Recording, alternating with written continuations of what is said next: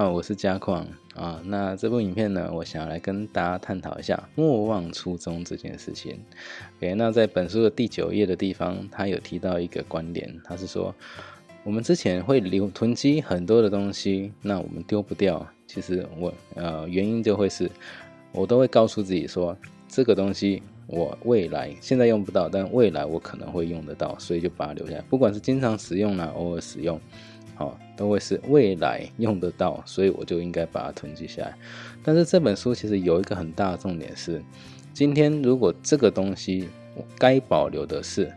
我现在需要而且是必要用得到的，我才应该保留。哦，所以他要提的一件事情叫做时间轴，请拉到现在。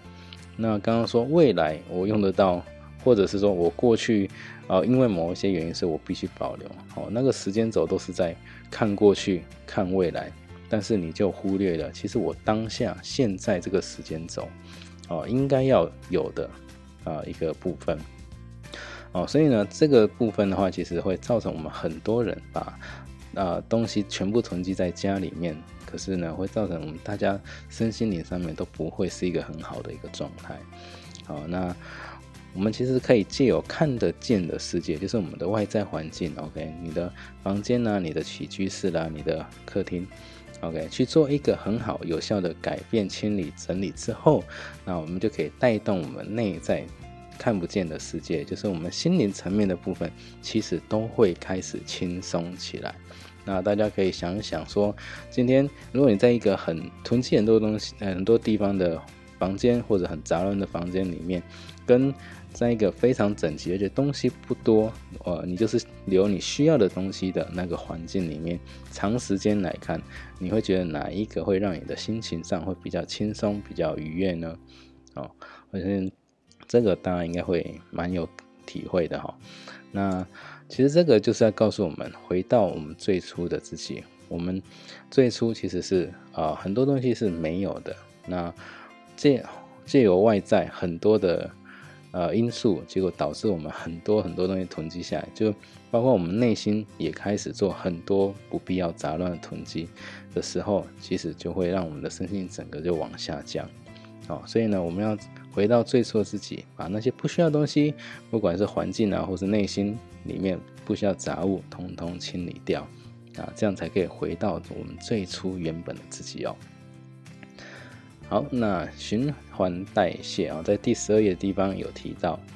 今天呢，我们如果能够借由行动，就是把环境通通整理好之后，会带动我们的心灵也同步向上提升。OK，那最低限度的物品就是留下我最需要的那几样就好，那其他不需要的，请把它给淘汰掉。OK，那大家有没有听过极简主义？喂，一个非常大的行李箱，然后我所有的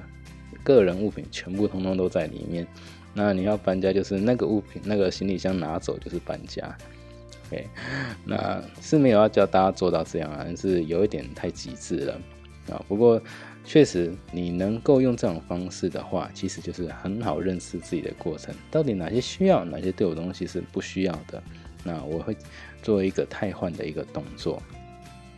OK，那循环代谢的话，其实讲的事情就是有进有出，这个才会造成一个循环嘛。如果你只有进没有出，那就会变成一个囤积。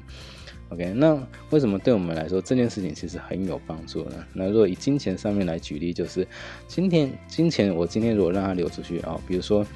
啊花钱去学一些技能啊，学一些知识，然后提升我自己财富上面的能力。那这些财富力是不是回到后来后面就会变成更多更多的金钱回到我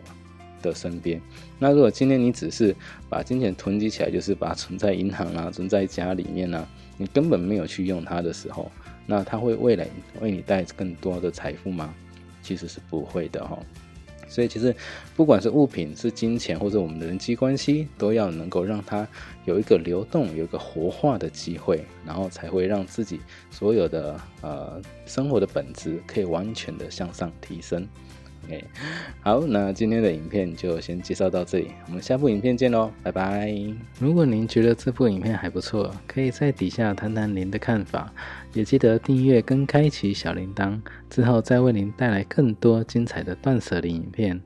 拜拜，别忘了要订阅哦。